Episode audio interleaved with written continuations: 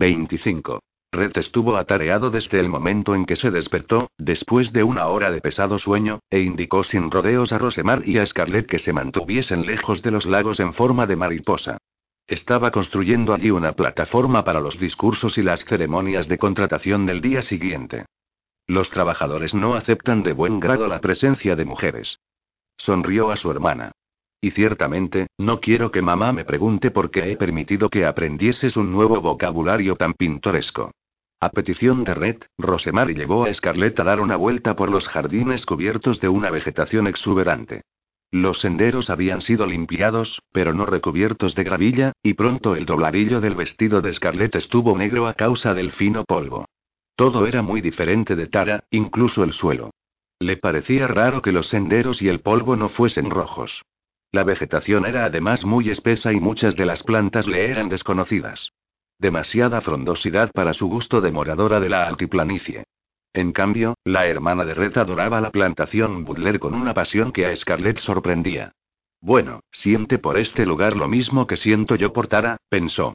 Tal vez pueda llevarme bien con ella a fin de cuentas Rosemary no advertía los esfuerzos que Scarlett estaba haciendo por encontrar un terreno común.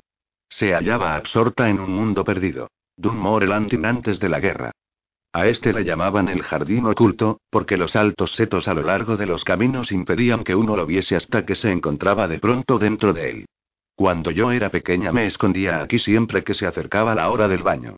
Las criadas eran maravillosas. Daban vueltas alrededor de los setos, gritando que no podían encontrarme. Yo me imaginaba que había sido muy lista. Y cuando mi mamita cruzaba la verja, siempre simulaba que se sorprendía al verme y yo la quería muchísimo. Yo también tenía una mamita. Ella y pero Rosemary había echado a andar de nuevo. Ahí abajo está el estanque reflectante. Había cisnes, unos negros y otros blancos. Red dice que tal vez volverán cuando hayan cortado las cañas y arrancado las sucias algas. ¿Ves aquellos arbustos? En realidad es una isla, construida para que los cisnes anidasen en ella. Desde luego, estaba toda cubierta de hierba, que se cortaba cuando no era la temporada de anidar. Y había un templo griego en miniatura, de mármol blanco. Tal vez haya todavía restos de él entre aquella maraña. Mucha gente tiene miedo a los cisnes. Pueden causar mucho daño con los picos y las alas. Pero los nuestros me dejaban nadar con ellos cuando sus pequeños habían salido del nido. Mamá solía leerme el patito feo, sentada en un banco junto al estanque.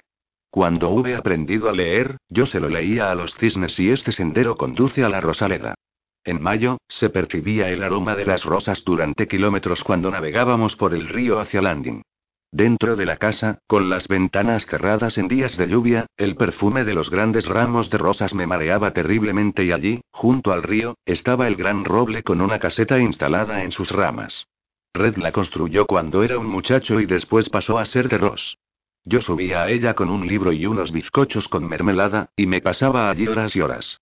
Era mucho mejor que la casita de juguete que papá había hecho construir a los carpinteros. Esta era demasiado lujosa, con alfombras en el suelo y muebles a mi medida y juegos de té y muñecos y ven por aquí. Allí está la ciénaga de los cipreses. Tal vez podremos ver algún caimán. El tiempo es tan templado que no es probable que estén en sus refugios de invierno. No, gracias, dijo Scarlett. Me estoy fatigando. Las piernas me pesan. Creo que me sentaré en aquella piedra grande durante un rato. La piedra grande resultó ser la base de una estatua que yacía rota en el suelo y que representaba una doncella con vestidura clásica. Scarlett distinguió la cara manchada en medio de una espesura de zarzas. En realidad, no estaba cansada de andar. Estaba cansada de Rosemary. Y ciertamente no tenía el menor deseo de ver caimanes. Se sentó, sintiendo en la espalda el calor del sol, y pensó en lo que había visto. Dunmore empezaba a cobrar vida en su mente.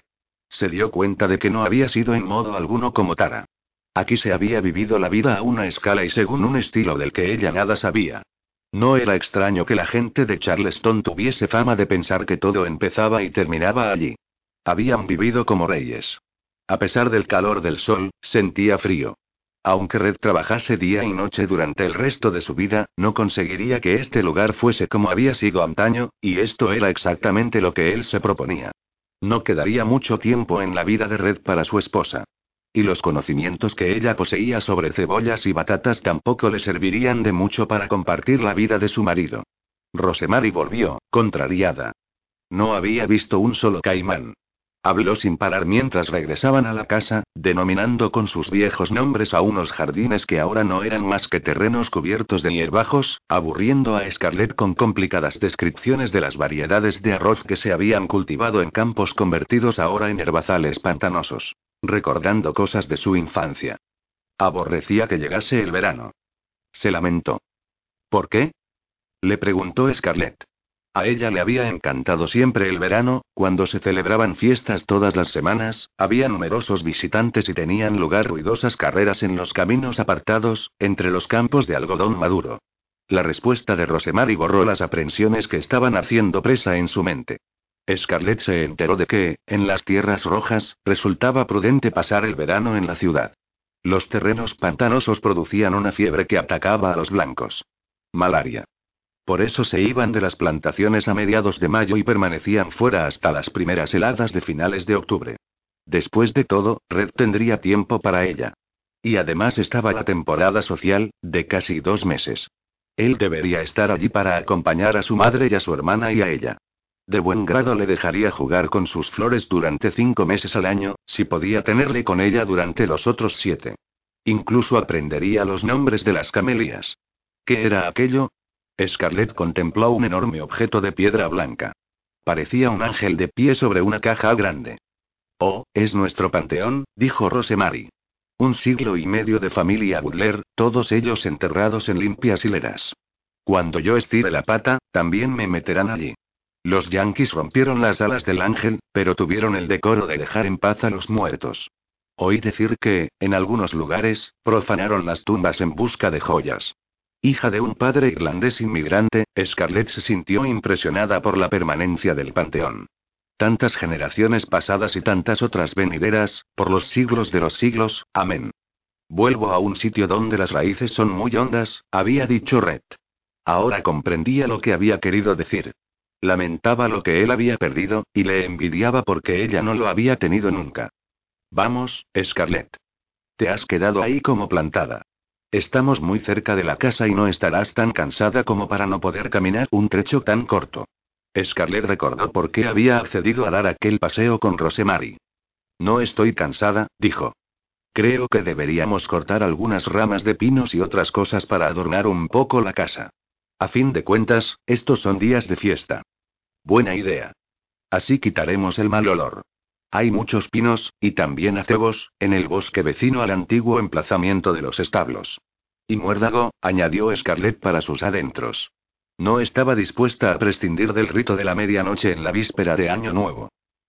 Muy bonito, dijo Red, cuando volvió a la casa después de que él y sus hombres hubiesen levantado la plataforma y la hubiesen adornado con banderas rojas, blancas y azules. Parece alegre, lo adecuado para la fiesta. ¿Qué fiesta? Preguntó Scarlett. He invitado a las familias de los aparceros.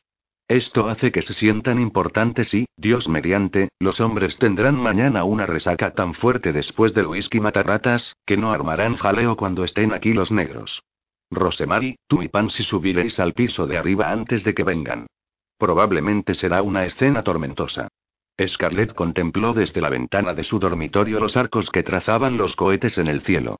Los fuegos artificiales para celebrar el año nuevo duraron desde la medianoche hasta cerca de la una. Lamentó de todo corazón no haberse quedado en la ciudad.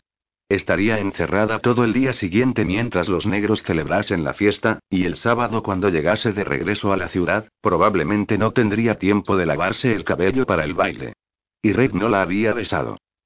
Durante los días que siguieron, Scarlett revivió toda la vertiginosa excitación de lo que recordaba como los mejores tiempos de su vida. Volvía a ser una verdad, con los hombres arracimados a su alrededor en las recepciones, con su carnet de baile lleno en cuanto entraba en el salón, con todos sus viejos juegos de coqueteo produciendo la misma admiración que antes. Era como si volviese a tener 16 años, sin nada en qué pensar salvo en la última fiesta y en los cumplidos de que había sido objeto, y en la próxima fiesta y en qué peinado llevaría. Pero su entusiasmo no duró mucho. Ya no tenía 16 años y, en realidad, no quería que se la disputasen los galanes. Quería a Red, y no estaba más cerca que antes de conquistarle de nuevo. Él mantenía el trato. Era atento con ella en las fiestas, amable cuando estaban juntos en casa y con otras personas. Sin embargo, estaba segura de que Red miraba el calendario, contando los días que faltaban para librarse de ella. Empezó a sentir momentos de pánico. ¿Y si perdía? El pánico siempre engendra cólera, y Scarlett la centró en el joven Tommy Cooper. El muchacho estaba siempre rondando a Red, con la adoración ante el héroe pintada en su semblante. Y a Red le hacía gracia al muchacho. Esto enfurecía a Scarlett. Tommy había recibido una pequeña barca de vela como regalo de Navidad y Red le enseñaba a manejarla. Había un magnífico telescopio de metal en el salón de juego de la segunda planta, y Scarlett se apresuraba a utilizarlo siempre que podía, en las tardes en que Red salía con Tom Cooper. Sus celos eran como tocar con la lengua un diente cariado, pero no podía resistir el impulso de causarle dolor. No es justo. Están riendo, divirtiéndose y surcando el agua, libres como pájaros. ¿Por qué Red no me llega a mí? Si navegar me gustó tanto cuando volvimos de landing, todavía me gustaría más en esa pequeña barca del joven Cooper. Parece viva, rápida, ligera y tan y tan divertida. Afortunadamente eran pocas las tardes en que estaba en casa y cerca de la lente espía. Aunque las recepciones y los bailes nocturnos eran los principales acontecimientos de la temporada, tenía también otras cosas que hacer. Las devotas de Luis seguían jugando. El Comité del Hogar Confederado de Eleanor celebraba reuniones para convenir la manera de recaudar fondos destinados a comprar libros para la escuela y a reparar una filtración que había aparecido de pronto en el tejado. Además, había que hacer y recibir visitas. Scarlett se quedó pálida y ojerosa a causa de la fatiga. Todo habría valido la pena, si hubiese sido Red y no ella quien hubiese estado celoso. Pero él parecía no advertir la admiración que despertaba Scarlett, o peor aún, daba la impresión de que no le interesaba. Pero ella haría que lo advirtiese, que le preocupase. Decidió elegir un hombre entre sus docenas de admiradores. Un hombre apuesto, rico y más joven que Red. Alguien de quien él tuviese que sentirse celoso. Dios mío, pero si parecía un fantasma. Scarlett se puso colorete y un perfume fuerte, y adoptó su expresión más inocente para la caza. Migleton Courtney era alto y rubio. Tenía unos ojos claros de mirar somnoliento y unos dientes sumamente blancos que mostraba al sonreír maliciosamente. Era la personificación de lo que Scarlett consideraba un hombre sofisticado de la ciudad. Mejor aún, también él tenía una mina de fosfato, 20 veces mayor que la de Red. Cuando Courtney se inclinó sobre la mano de ella al saludarla, Scarlett le apretó los dedos. Él se irguió y sonrió. ¿Puedo esperar que me haga el honor de concederme el baile siguiente, señora Butler? Si no me lo hubiese pedido, señor Courtney, habría destrozado mi pobre corazón.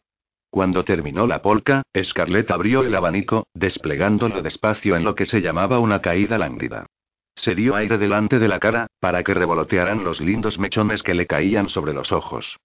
Dios mío, dijo jadeante, temo que si no tomo un poco de aire fresco me desplomaré en sus brazos, señor Courtney.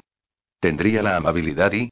Tomó el brazo que él le ofrecía y se apoyó en él, y los dos se dirigieron hacia un banco al pie de una ventana. Oh, por favor, señor Courtney, siéntese a mi lado. Me va a dar una tortícolis si tengo que levantar la cabeza para mirarle. Courtney se sentó. Bastante cerca. Lamentaría ser causa de cualquier molestia en un cuello tan hermoso, dijo.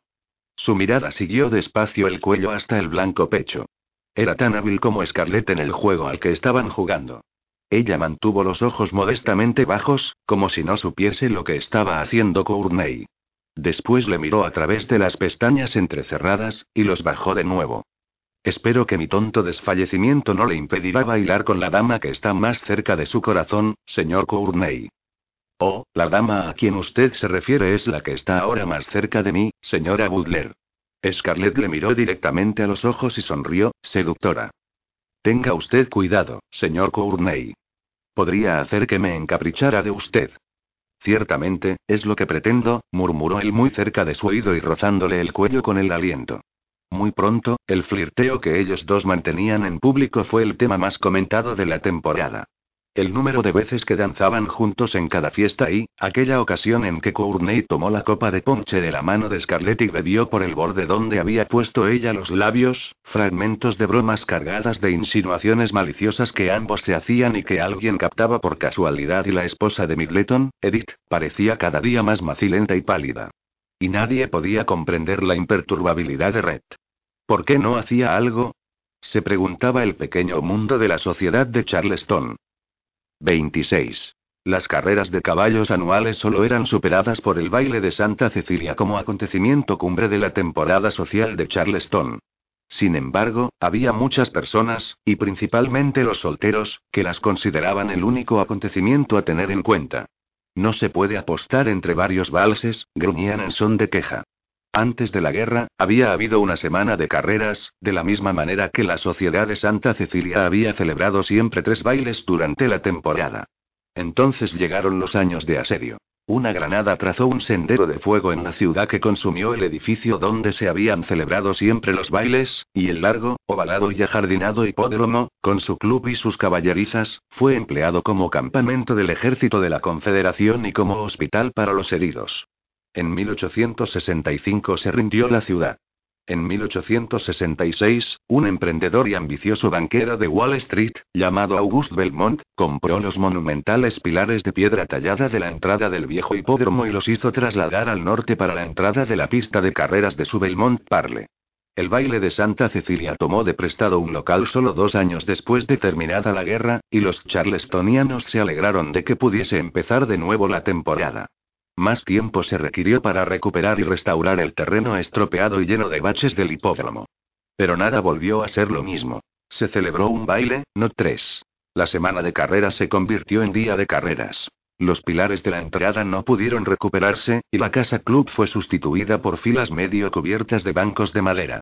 Pero la brillante tarde de finales de enero de 1875, toda la población restante de la vieja Charleston estaba en FTE para el segundo año de carreras. Los tranvías de las cuatro líneas de la City Railway fueron desviados hacia la avenida Rutledge, que terminaba cerca del hipódromo. Los carruajes fueron engalanados con banderas verdes y blancas, que eran los colores del club, y los caballos que tiraban de esos coches llevaban tintas verdes y blancas entrelazadas en la crin y la cola. Cuando se disponían a salir de la casa, Red ofreció sombrillas a rayas verdes y blancas a sus tres damas y prendió una camelia blanca en su ojal. Una sonrisa resplandecía en su cara tostada por el sol. Los yanquis están mordiendo el anzuelo, dijo. El propio y apreciado señor Belmont ha enviado dos caballos, y Guggenheim, uno. No saben nada de las yeguas que Miles Breuton escondió en el pantano. Sus crías dieron origen a una espléndida familia, de no muy buen aspecto por la vida en los pantanos y los cruces con córceles extraviados de las fuerzas de caballería. Pero Miles tiene una maravilla de tres años que va a aligerar los repletos bolsillos más de lo que se espera. ¿Quieres decir que habrá apuestas? preguntó Scarlett, brillándole los ojos. ¿Qué otro motivo pueden tener las carreras? Red se echó a reír. Introdujo billetes de banco doblados en el pequeño bolso de su madre, en el bolsillo de Rosemar y en el guante de Scarlett. Apostadlo todo a su Sally y compraos algunas chucherías con las ganancias. Está de muy buen humor, pensó Scarlett. Ha puesto el billete dentro de mi guante. Habría podido tendérmelo. Entonces no habría tenido que tocarme la mano, no, ni la muñeca desnuda. Prácticamente, ha sido una caricia. Se está fijando en mí, ahora que cree que me interesa otra persona. Se fija realmente en mí, no son simples atenciones. La cosa dará resultado. Había tenido miedo de haberse pasado de la raya al conceder a Midleton un baile de cada tres. Sabía que la gente lo había comentado. Bueno, podían hablar si un poco de chismorreo le devolvía a Red. Cuando entraron en el hipódromo, Scarlett lanzó una exclamación ahogada. No se había imaginado que pudiese ser tan grande. Ni que hubiese una banda. Ni tanta gente. Miró entusiasmada a su alrededor. Después tiró a Red de la manga. Reddy, Reddy, hay soldados yanquis por todas partes. ¿Qué significa? ¿Van a impedir las carreras? Red sonrió. ¿Crees que los yanquis no apuestan? ¿O que no deberíamos quitarles algún dinero? Sabe Dios que ellos no pusieron reparos en quitarnos todo el nuestro. Me alegra ver que ese bizarro coronel y sus oficiales comparten los sencillos placeres de los vencidos. Pueden perder mucho más dinero que nuestra gente. ¿Por qué estás tan seguro de que lo perderán? Scarlett entrecerró los ojos, calculando. Los caballos yanquis son de pura sangre y su Eetsali no es más que una jaca de los pantanos. Red torció la boca. El orgullo y la lealtad no pesan mucho para ti cuando se trata de dinero, ¿verdad, Scarlett? Bueno, ve a lo tuyo, querida. Apuesta por la potra de Belmont para ganar. Te he dado el dinero. Haz lo que quieras con él. Se apartó de ella, asió el brazo de su madre y señaló hacia la tribuna. Creo que podrás verlo mejor desde arriba, mamá. Ven, Rosemary. Scarlett trató de correr tras él. No quise ir, dijo, pero la ancha espalda de Red era como una muralla. Encogió los hombros con irritación y miró a derecha e izquierda. ¿A dónde tenía que ir para apostar? ¿Puedo servirla en algo, señora? dijo un hombre, cerca de ella. Bueno, sí, tal vez sí. Parecía un caballero y su acento podía ser de Georgia. Le sonrió agradecida. No estoy acostumbrada a estas carreras tan complicadas. En mi tierra, alguien gritaría. Apuesto cinco dólares a que llego antes que vosotros al cruce de caminos, y los demás gritarían aceptando el reto, y empezaría la carrera a todo galope. El hombre se quitó el sombrero y lo sostuvo sobre el pecho con ambas manos. Creo que me mira de una manera peculiar, pensó Scarlett con inquietud. Tal vez no hubiese debido hablarle, discúlpeme, señora, dijo seriamente él.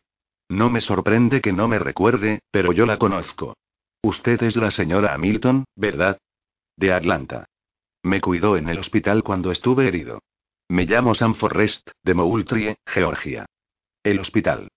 Scarlett arrugó la nariz. Fue una reacción involuntaria al recordar el hedor de la sangre, la gangrena y los cuerpos sucios y llenos de piojos. La cara de Forrest reveló inquietud y confusión. Le pido perdón, señora Hamilton, balbució. No debía decirle que la conocía. No quise ofenderla. Scarlett volvió a guardar el hospital en el rincón de su mente reservado para el pasado y cerró la puerta. Apoyó una mano en el brazo de Sam Forrest y le sonrió. No se preocupe, señor Forrest. No me ha ofendido en absoluto. Solo me sorprendió que me llamase señora Hamilton. Volví a casarme, ¿sabe? Y hace años que soy la señora Butler. Mi marido es de Charleston. Por eso estoy aquí. Y debo decir que el oír su acento de Georgia me hace añorar mi tierra. ¿Qué le trae por aquí? Los caballos, explicó Forrest. Después de cuatro años en caballería, lo sabía todo acerca de los caballos. Cuando terminó la guerra, había ahorrado el dinero que ganaba como jornalero y empezado a comprar caballos. Ahora tengo una cuadra y un negocio de hospedería. He traído lo mejor de mi cuadra para ver si gano algún dinero. Le digo, señora Amelie, perdón, señora Butler, que fue para mí un día feliz cuando recibí la noticia de que volvía a abrirse el hipódromo de Charleston. No hay nada igual en ningún lugar del sur. Scarlett tuvo que fingir que escuchaba su charla sobre los caballos mientras él la acompañaba a la taquilla donde se hacían las apuestas, y después, de nuevo a la tribuna. Se despidió de él con una sensación de alivio. La tribuna estaba casi llena, pero no le costó encontrar su sitio porque las sombrillas a rayas verdes y blancas eran como un faro. Scarlett agitó la suya en dirección a Red y empezó a subir la escalera. Eleanor Butler le devolvió el saludo. Rosemary miró a otra parte. Red sentó a Scarlett entre Rosemar y su madre. Apenas se había instalado ella cuando sintió que Eleanor Butler se ponía rígida. Migleton Courney y su esposa Edith se estaban aposentando en la misma hilera, no lejos de ellos. Los Courney saludaron con la cabeza y sonrieron amistosamente. Los Butler correspondieron al saludo. Entonces, Migleton empezó a señalar a su esposa la puerta de salida y la línea de terminación de la carrera. Al mismo tiempo, dijo Scarlett. Nunca adivinaría a quién he encontrado, señora Eleanor. A un soldado que estaba en Atlanta cuando fui a vivir allí. Notó que la señora Butler se relajaba. La muchedumbre se agitó. Los caballos estaban saliendo a la pista. Scarlett se quedó mirando boquiabierta y con los ojos brillantes. Nada la había preparado para el herboso hipódromo ovalado ni para el atuendo de los jockeys, hecho de abigarrados cuadrados y rayas y rombos arlequinados. Llamativos y alegres, los jinetes desfilaron por delante de la tribuna mientras la banda tocaba una pieza de ritmo vivo y jovial. Scarlett rió en voz alta sin darse cuenta. Era una risa infantil, libre y despreocupada, que expresaba una pura y alegre sorpresa. Oh, mirad. Dijo. Mirad. Estaba tan entusiasmada que no reparó en que Regla estaba observando, en vez de fijarse en los caballos. Hubo un intervalo para tomar algo después de la tercera carrera. Una tienda adornada con banderitas verdes y blancos albergaba varias mesas largas repletas de manjares, y entre la multitud circulaban camareros con bandejas de copas llenas de champán. Scarlett tomó una de las copas de Emma Anson de una de las bandejas marcadas con las iniciales de Sally Breuton, simulando que no reconocía al mayordomo de Minnie Wentworth, que estaba sirviendo.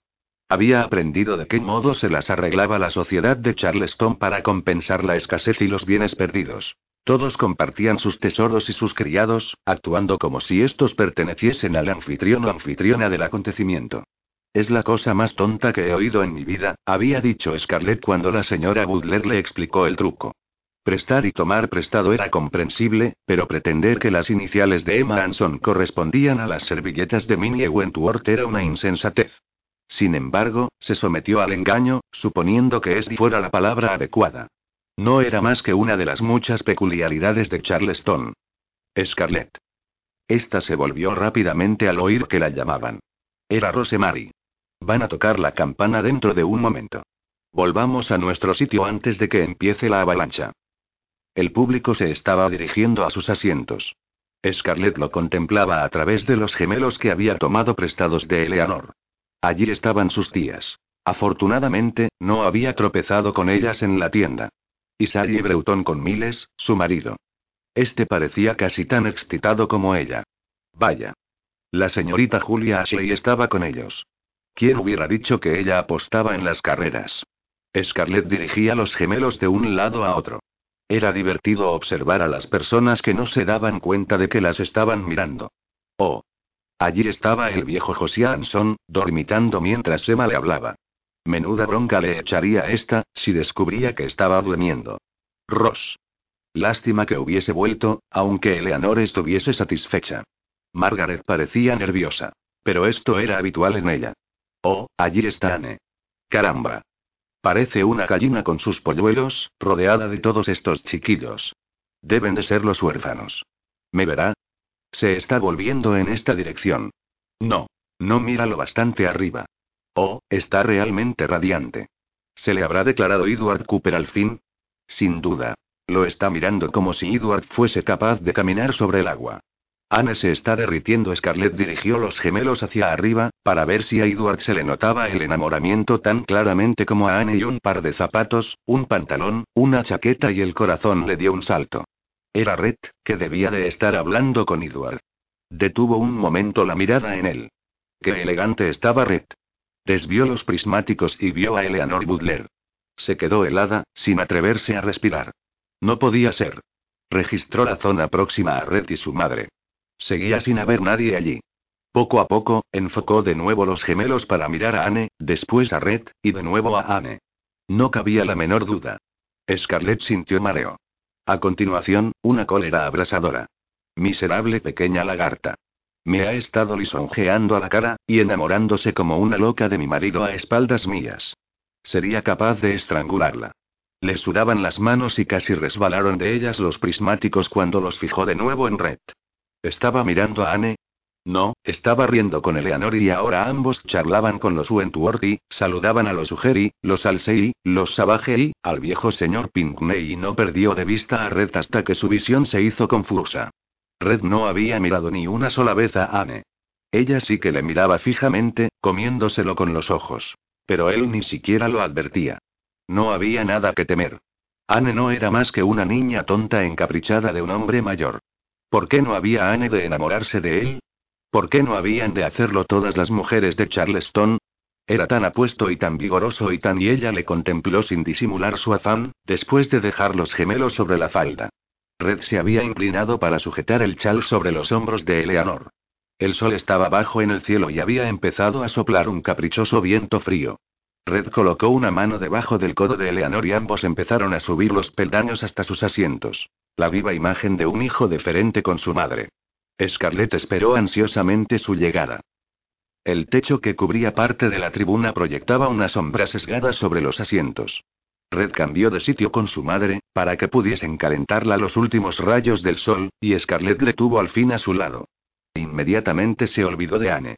Cuando salieron los caballos a la pista para la cuarta carrera, los espectadores se pusieron en pie, primero dos, luego varios grupos de personas, después todo el mundo, en una oleada de expectación. Scarlett casi bailaba de entusiasmo. ¿Lo estás pasando bien? dijo sonriendo Red. Estupendamente. ¿Qué caballo es el de Miles Breuton, Red? Sospecho que Miles lo ha lustrado con betún de zapatos. Es el número 5, el negro resplandeciente. El candidato secreto, podrías decir. El número 6 es el de Guggenheim. Belmont ha conseguido una post position, su pace setter es el número 4.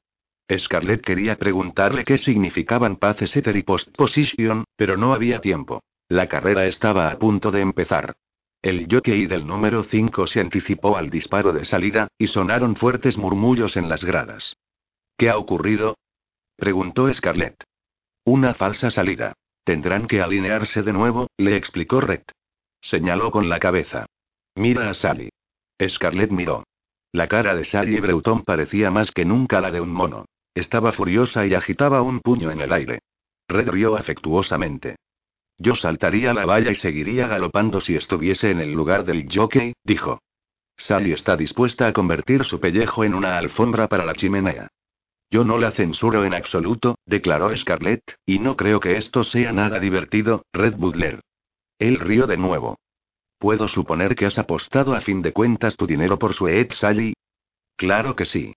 Sally Breuton es una buena amiga y además, si pierdo, será tu dinero, no el mío. Red miró sorprendido a Scarlett, que sonreía maliciosamente. Apúntate un tanto, señora, murmuró. La pistola disparó de nuevo y empezó la carrera. Scarlett no se daba cuenta de que estaba gritando, saltando y golpeando el brazo de Red. Incluso estaba sorda a los gritos de los que les rodeaban.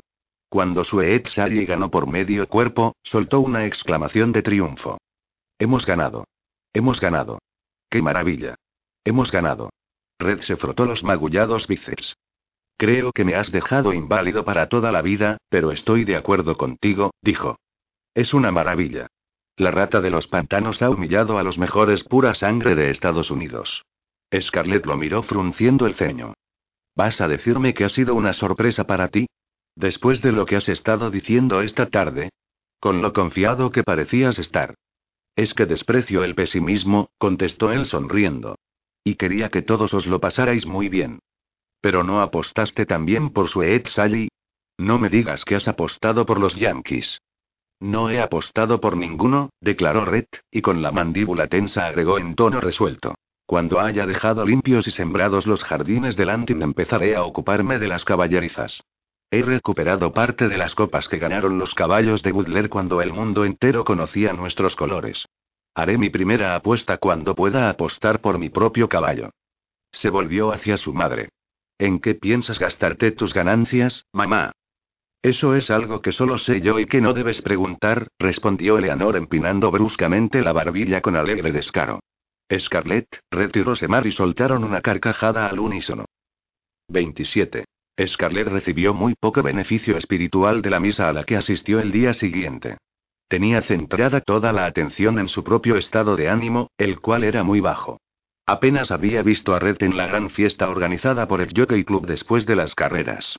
Al volver de misa, trató de excusarse para no tener que comer con sus tías, pero Pauline no quiso saber nada de esto.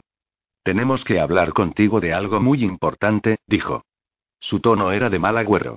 Scarlett se aprestó para un sermón acerca de que bailaba demasiado con Midleton Courtney. Pero resultó que el nombre Ate no fue mencionado en absoluto. Eulalie estaba triste y Pauline indignada por algo del todo distinto. Nos hemos enterado de que hace años que no escribes a tu abuelo Robillard, Scarlett.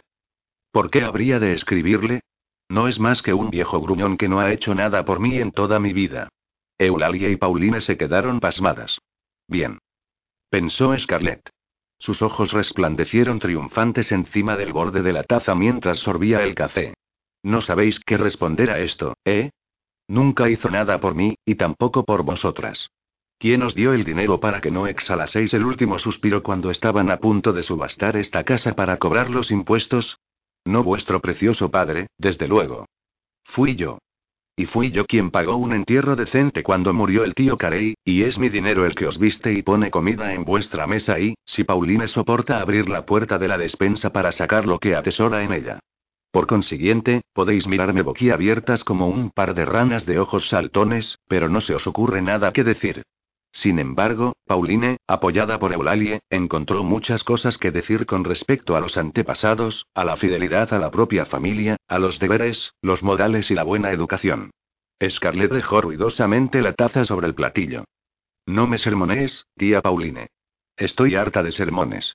Me importa un bledo el abuelo Robillard. Fue insoportable para mi madre y lo ha sido para mí. Le odio. Y no me importa si he de arder por ello en el infierno. Le sentaba bien perder los estribos.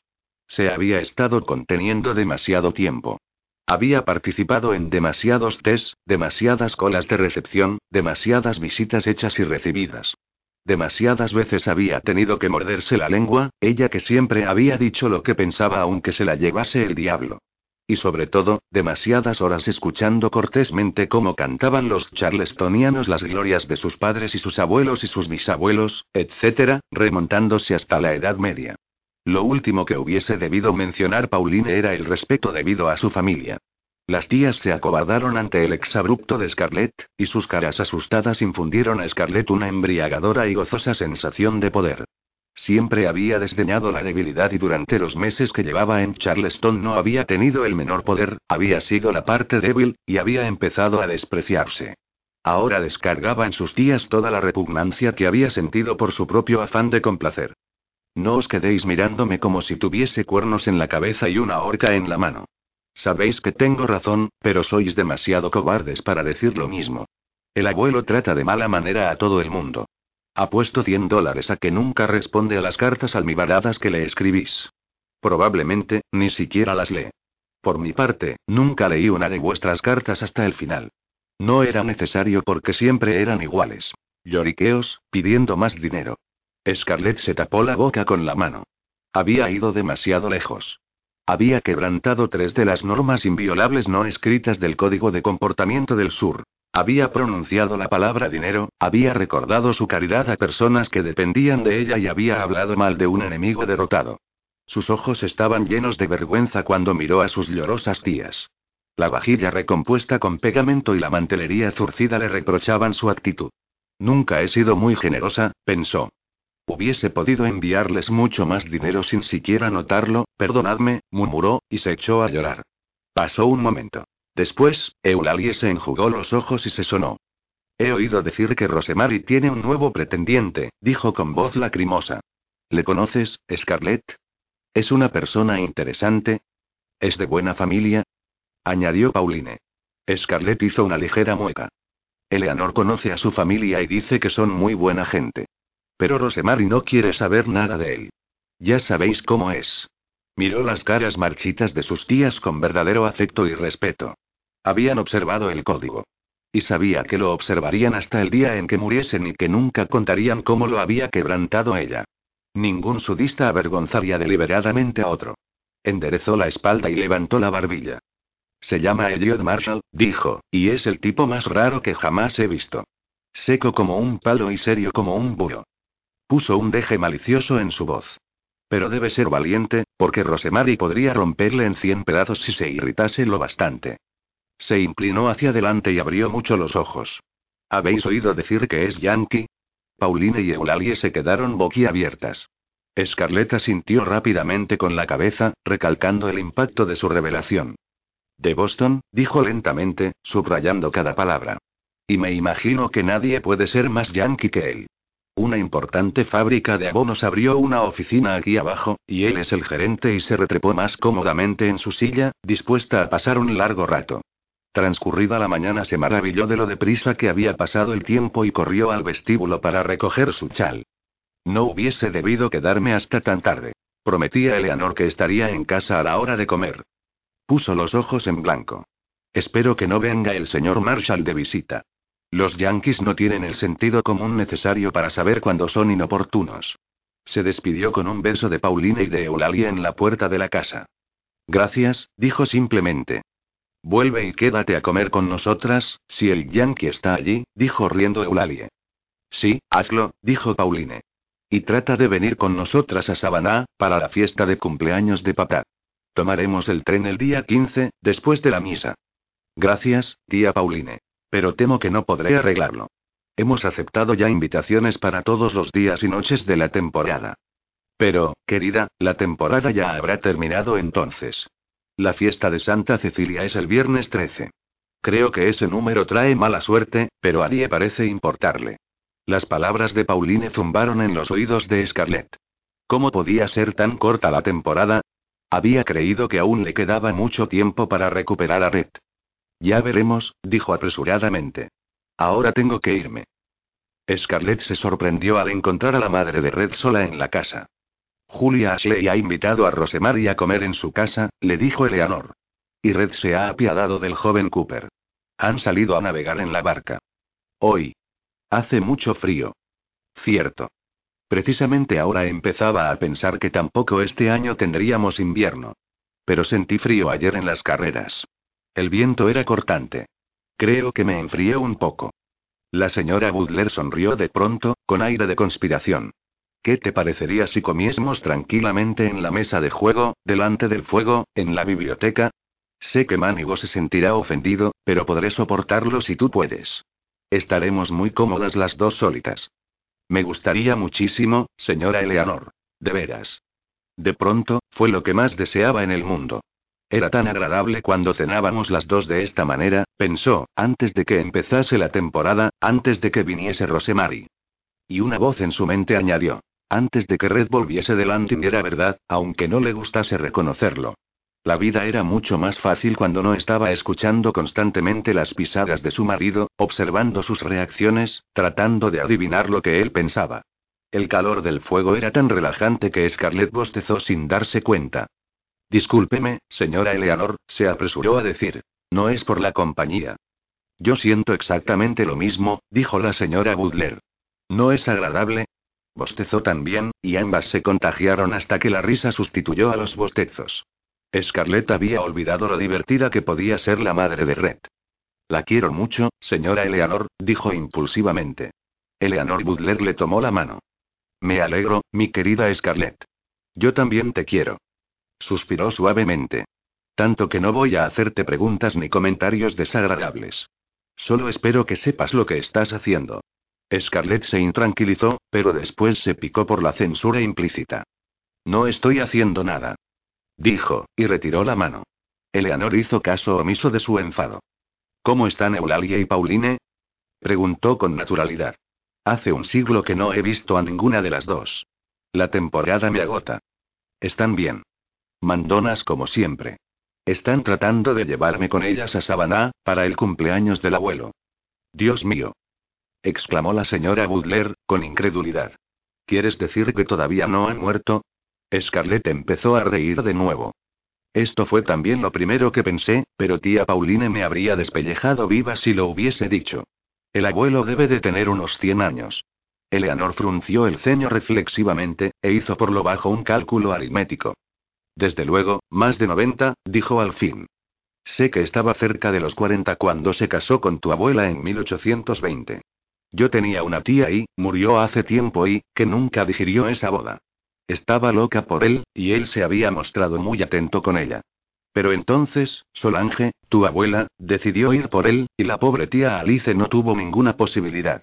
Yo contaba entonces solamente diez años, pero era lo bastante mayor como para saber lo que pasaba. Alice trató de suicidarse, y se armó un gran alboroto. Scarlett estaba ahora completamente despierta. ¿Qué hizo? Se bebió una botella de tintura de opio alcanforada. Estuvo a las puertas de la muerte. ¿Por el abuelo? Era un hombre increíblemente atractivo. Muy guapo, con ese porte noble que tienen los soldados. Y tenía acento francés, desde luego. Cuando decía buenos días, parecía el protagonista de una ópera. Docenas de mujeres estaban enamoradas de él. Una vez oí decir a mi padre que Pierre Robillard era el único responsable de que arreglaran el tejado de la iglesia hugonote. Venía de vez en cuando de Sabaná para asistir a los oficios, porque eran en francés. Esos días la iglesia estaba prácticamente a reventar, atestada de mujeres, y la bandeja se llenaba a rebosar. Eleanor sonrió al recordarlo. Y ahora que me acuerdo, mi tía Alice acabó casándose con un profesor de literatura francesa de Harvard. De modo que las prácticas que había hecho de aquel idioma debieron de servirle para algo. Scarlett no quiso dejar que la señora Butler se apartase del tema.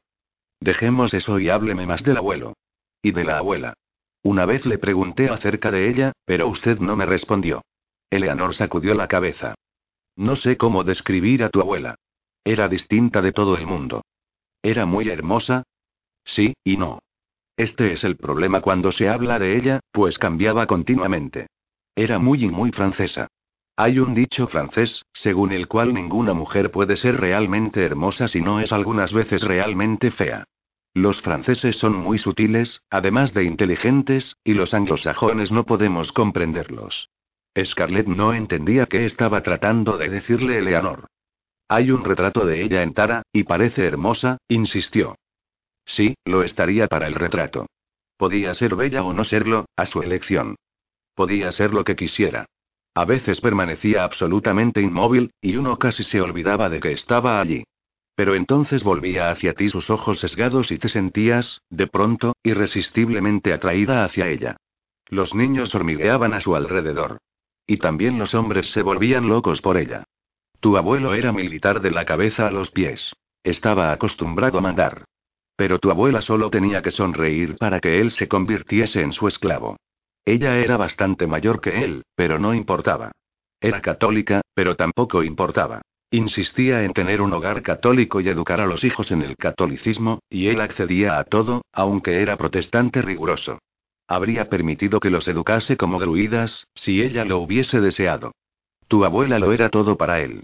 Recuerdo cuando tu abuela decidió rodearse de luces rosadas porque empezaba a hacerse vieja. Él decía que ningún soldado podía estar en una habitación si la lámpara tenía la pantalla de color de rosa. Era algo demasiado afeminado. Pero ella dijo que el rosa la hacía feliz, y no solo se pintaron de rosa las paredes de las habitaciones, sino también la propia casa. Él era capaz de todo para que fuese dichosa. Eleanor suspiró. Todo era maravillosamente extraño y romántico. Pobre Pierre. Cuando ella murió, él murió también, en cierto sentido. Conservó todo lo de la casa exactamente como lo había dejado ella. Temo que esto fue duro para tu madre y sus hermanas. En el retrato, Solange Robillar llevaba un vestido tan ceñido que parecía que no llevase nada debajo. Debía de ser esto lo que volvía locos a los hombres, e incluso a su marido, pensó Scarlett. Tú me la recuerdas con frecuencia, dijo Eleanor, y Scarlett se sintió de pronto nuevamente interesada. ¿Por qué, Eleanor? Tus ojos tienen la misma forma que los de ella, algo inclinados hacia arriba en los extremos. Y tú tienes la misma intensidad que ella, una intensidad vibrante. Ambas me parecéis, por alguna razón, más vivaces que la mayoría de la gente. Scarlett sonrió. Se sentía satisfecha. Eleanor Butler la miró cariñosamente. Ahora creo que voy a hacer la siesta, dijo. Eleanor pensó que había llevado muy bien la conversación. No había dicho nada que no fuese verdad, pero había evitado decir demasiado. Ciertamente, no quería que la esposa de su hijo supiese que su abuela había tenido muchos amantes y que docenas de hombres se habían batido en duelo por ella. Era imposible saber lo que habría pensado Scarlett de todo esto. Eleanor estaba profundamente afligida por la visible discordia existente entre su hijo y su nuera. No podía interrogar a Red acerca de esta cuestión. Si él hubiese querido que lo supiese, se lo habría dicho. Y la reacción de Scarlett a su insinuación acerca de la desagradable situación creada con Courtney había dejado bien claro que tampoco su nuera quería confiarle sus sentimientos. La señora Butler cerró los ojos y trató de descansar. A fin de cuentas, lo único que podía hacer era esperar que todo terminase lo mejor posible. Red era un hombre maduro, y Scarlett, una mujer madura. Aunque en su opinión, los dos se comportaban como chiquillos indisciplinados. Scarlett trataba también de descansar. Estaba en el salón de juego, con el telescopio en la mano. No había visto señales de la barca de Tommy Cooper cuando había mirado por él. Red debió de haberle llevado río arriba, en vez de poner rumbo hacia el puerto. Tal vez sería mejor que no los buscase. Cuando había mirado con los gemelos durante las carreras, había perdido su confianza en Ame, y esto le dolía todavía. Por primera vez en su vida, se sentía vieja. Y muy cansada. ¿Qué importaba aquello? Anne Anton estaba perdidamente enamorada del marido de otra mujer. ¿No le había pasado a ella lo mismo cuando tenía la edad de Anne? Se había enamorado de Ashley y arruinado su vida con Red aferrándose a aquel amor sin esperanza mucho después de descubrir, pero sin querer reconocerlo, que el Ashley a quien amaba era solamente un sueño. ¿Malgastaría Anne su juventud de la misma manera, soñando con Red? ¿De qué servía el amor, si no hacía más que estropear las cosas? Scarlett se frotó los labios con el dorso de la mano. ¿Qué me pasa? Estoy rumiando como una gallina vieja. Tengo que hacer algo, dar un paseo, cualquier cosa, para borrar este horrible sentimiento. Manny llamó suavemente a la puerta. ¿Tiene usted visita, si está en casa, señora Red? Scarlett se alegró tanto de ver a Sally Breuton que a punto estuvo de besarla. Siéntate en ese sillón, Sally. Es el que está más cerca del fuego. Parece que por fin ha llegado el invierno. Le he dicho a Manigo que traiga la bandeja del té. Sinceramente, creo que ver a su Sally ganar aquella carrera tan disputada fue una de las cosas más emocionantes que he visto en mi vida. Su parloteo era fruto del alivio que sentía. Sally la divirtió con un vivo relato de Miles besando a su caballo y también al jockey. Esto duró hasta que Manigo hubo dejado la bandeja del té sobre la mesa, delante de Scarlett, y se hubo marchado. Eleanor está descansando. Por esto no le he dicho que estabas aquí, dijo Scarlett. Cuando se despierte y, me habré marchado, la interrumpió Sally. Sé que Eleanor duerme la siesta, que Red ha salido en barca y que Rosemary está en casa de Julia. Por eso he elegido este momento para venir. Quiero hablar contigo a solas. Scarlett echó las hojas de té en la tetera. Estaba confusa. Sally Breuton parecía inquieta, y nada desconcertaba nunca a Sally. Scarlett vertió agua caliente sobre las hojas y cerró la tapa de la tetera. Voy a hacer algo imperdonable, Scarlett, le dijo vivamente Sally. Voy a entrometerme en tu vida. Y lo que es mucho peor, voy a darte un consejo que no me has pedido. Ten una aventura con Midleton Courney si quieres, pero, por el amor de Dios, sé discreta. Lo que estás haciendo es de un mal gusto espantoso. Scarlett abrió mucho los ojos, impresionada. ¿Tener una aventura? Solo las mujeres licenciosas hacían estas cosas. ¿Cómo se atrevía Sally Breuton a insultarla de esta manera? Se irguió. Debes saber, señora Breuton, que soy tan señora como tú, dijo, secamente. Entonces, actúa como tal. Encuéntrate con Midleton en algún lugar, por la tarde, y diviértete cuanto quieras. Pero no hagas que tu marido y la esposa de Midleton y toda la ciudad os observen cuando jadeáis en un salón de baile, como un perro tras una perra en celo. Scarlett pensó que nada podía ser tan horrible como las palabras de Sally. Las que pronunció esta a continuación demostraron que estaba equivocada. Pero debo advertirte que no es muy bueno en la cama. Es un don Juan en el salón de baile, pero un patán en cuanto se quita los zapatos de baile y el frac. Sally alargó la mano hacia la bandeja y sacudió la tetera. Si dejas que el tema cere mucho más, podremos tener con esa infusión hasta cueros de vacas. ¿Quieres que lo sirva ahora? Dijo Sally. Miró fijamente la cara de Scarlett. Dios mío, añadió lentamente, eres tan ignorante como una niña recién nacida, ¿eh? Lo siento, Scarlett, no me había dado cuenta. Mira, deja que te sirva una taza de té con mucho azúcar. Scarlett se echó atrás en su sillón. Quería llorar, taparse los oídos. Había admirado a Sally, se había enorgullecido de ser su amiga. Y ahora resultaba que Sally era repelente. Mi pobre niña, dijo Sally, si lo hubiese sabido, habría sido mucho menos dura contigo. Tal como ha ido la cosa, considéralo como una instrucción acelerada. Estás en Charleston y casada con un charlestoniano, Scarlett. No puedes envolverte en tu rústica inocencia para que te sirva de escudo. Esta es una vieja ciudad con una vieja civilización. Para un ser civilizado, es esencial tener en cuenta la sensibilidad de los demás. Puedes hacer lo que quieras, con tal de que lo hagas con discreción. Lo imperdonable es obligar a tus amigos a aceptar tus pecadillos. Tienes que hacer que los otros puedan fingir que no saben lo que haces. Scarlett no podía creer lo que estaba oyendo. Esto no era como simular que unas servilletas con iniciales pertenecían a otra persona. Esto era y asqueroso. Aunque se había casado tres veces estando enamorada de otra persona, nunca había pensado en ser físicamente infiel a ninguno de sus maridos. Podía haber deseado a Ashley, imaginado los abrazos de Ashley, pero nunca se habría escabullido para pasar una hora con él en la cama. No quiero ser civilizada, pensó con desesperación. Nunca podría volver a mirar a ninguna mujer de Charleston sin preguntarse si era o había sido amante de Red. ¿Por qué había venido a este lugar? Ella no era de aquí. No quería pertenecer a un sitio como el que describía Sally Breuton. Creo que deberías irte a casa, dijo. No me encuentro muy bien. Sally asintió tristemente con la cabeza. Te pido perdón por haberte disgustado, Scarlett. Tal vez te sientas mejor si te digo que hay otras muchas mujeres inocentes en Charleston, querida. Que no eres tú la única. A las jóvenes y a las damas solteras de todas las edades nunca se les dicen cosas que es mejor que no sepan. También hay muchas esposas fieles. Yo tengo la suerte de ser una de ellas. Estoy segura de que Miles me ha engañado una o dos veces, pero yo nunca he sentido esta tentación. Tal vez tú seas de la misma manera. Así lo deseo, por tu bien. Te pido de nuevo perdón por mi torpeza, Scarlett. Ahora me marcho.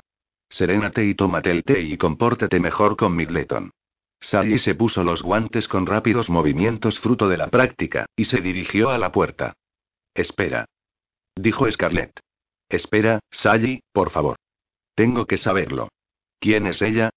¿Con quién anda Red? La cara simiesca de Sally se frunció en una expresión de simpatía. Con nadie, que se sepa, dijo amablemente. Te lo juro. Él tenía solamente 19 años cuando se marchó de Charleston y a esa edad los muchachos van a un burdel o al encuentro de una muchacha blanca pobre y complaciente. Desde que volvió, ha demostrado una gran delicadeza al rehusar todos los ofrecimientos sin herir los sentimientos de ninguna mujer. Charleston no es un pozo de iniquidad, querida. Ninguna presión social empuja a la gente a estar constantemente en celo. Estoy segura de que Red te es fiel. Y ahora me voy. En cuanto se hubo marchado Sally, Scarlett subió corriendo a su dormitorio y se encerró en él. Se arrojó sobre la cama y lloró desaforadamente. Visiones grotescas asaltaron su mente. Red con una mujer y otra y otra y, con todas las damas que veía diariamente en las fiestas. Qué tonta había sido al creer que ella le daría celos. Cuando no pudo soportar por más tiempo sus pensamientos, llamó a Pansy. Después, se lavó y se empolvó la cara. No podría quedarse sentada y sonreír y hablar con Eleanor cuando ésta se despertase. Tenía que marcharse de allí, al menos por un rato. Vamos a salir, dijo a Pansy. Dame la pelliza. Scarlett caminó durante kilómetros, rápidamente y en silencio, sin importarle que Pansy se retrasara.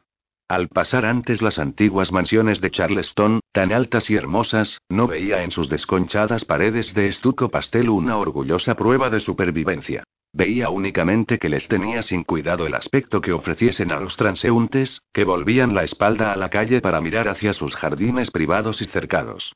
Secretos, guardan sus secretos, pensó. Salvo entre ellas.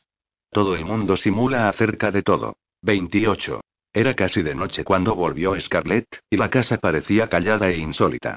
Ninguna luz se filtraba a través de las cortinas, que se corrían todos los días al ponerse el sol.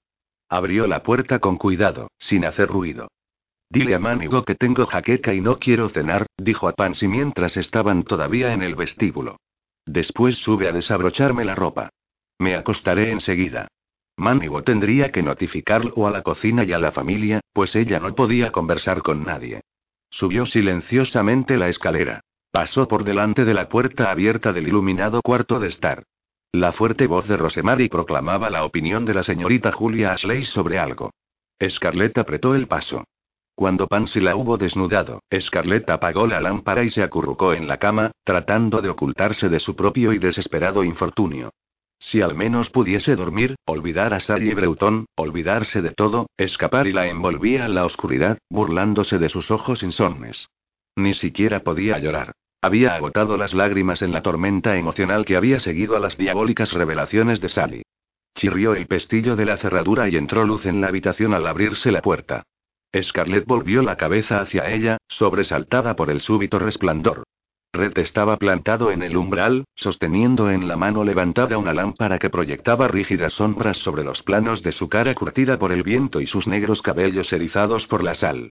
Todavía conservaba la ropa que había llevado para navegar y ésta se pegaba, mojada, a su duro pecho y a sus brazos y piernas musculosos. Su expresión era sombría, mostrando una emoción a duras penas controlada, y su aspecto, imponente y amenazador. El corazón de Scarlett palpitó con un miedo primitivo. Sin embargo, la excitación hizo que respirase más deprisa. Esto era lo que había estado soñando. Que Red entrase en su habitación, impulsado por una pasión que había arrollado su sangre fría. Él cerró la puerta de una patada y se acercó a la cama. No puedes esconderte de mí, Scarlett, dijo. Levántate.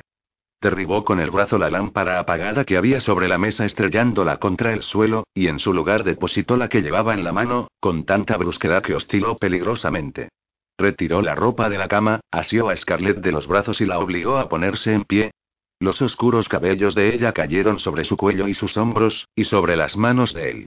La puntilla que bordeaba el cuello abierto de la camisa de noche tembló con los latidos de su corazón. La sangre caliente arreboló sus mejillas y oscureció el verde de sus ojos, fijos en los de él. Red la arrojó cruelmente contra una de las gruesas columnas talladas de la cama y retrocedió. Maldita estúpida entrometida. Dijo con voz ronca. Hubiese debido matarte en cuanto pusiste los pies en Charleston. Scarlett se agarró a la columna de la cama para no caer. Sintió la fuerte emoción del peligro en sus venas. ¿Qué había sucedido para ponerle en este estado? No juegues a la doncella asustada conmigo, Scarlett. Te conozco demasiado. No voy a matarte. Ni siquiera voy a pegarte, aunque sabe Dios que lo mereces. Red torció la boca. Pareces muy atractiva, querida.